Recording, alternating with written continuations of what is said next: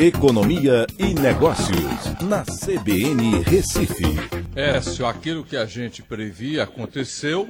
O IBGE disse que a pandemia provocou prejuízos para quatro em cada dez empresas. Boa tarde, Écio. Boa tarde, Alda. CBN. Sim, essa é uma pesquisa interessante que o IBGE vem fazendo eh, com o Covid, que é uma pesquisa chamada Pulso Empresa. Ela faz essa pesquisa mensal né, e vai analisando o comportamento das empresas nesse período, aí, principalmente da pandemia. Tá? É, e é interessante que a percepção das empresas vai sendo analisada durante esse período.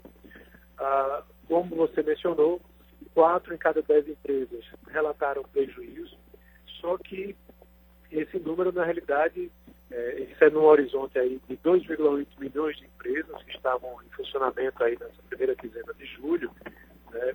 só que houve uma melhora, na realidade, é, da percepção com o período anterior.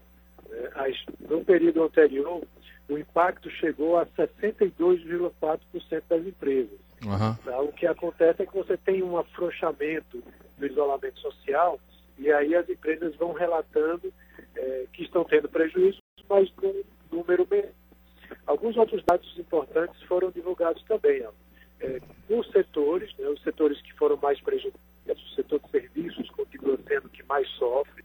E em termos de é, manutenção de empregos, é interessante que mais de 80% das empresas fizeram a manutenção da sua mão de obra, tá? o que é também um resultado importante para mostrar que o compromisso das empresas com a manutenção de empregos uhum. se manteve durante esse período. Perfeito. Tchau, Écio. Até amanhã. Obrigado também a você que acompanhou o CBN Total até esta quarta-feira.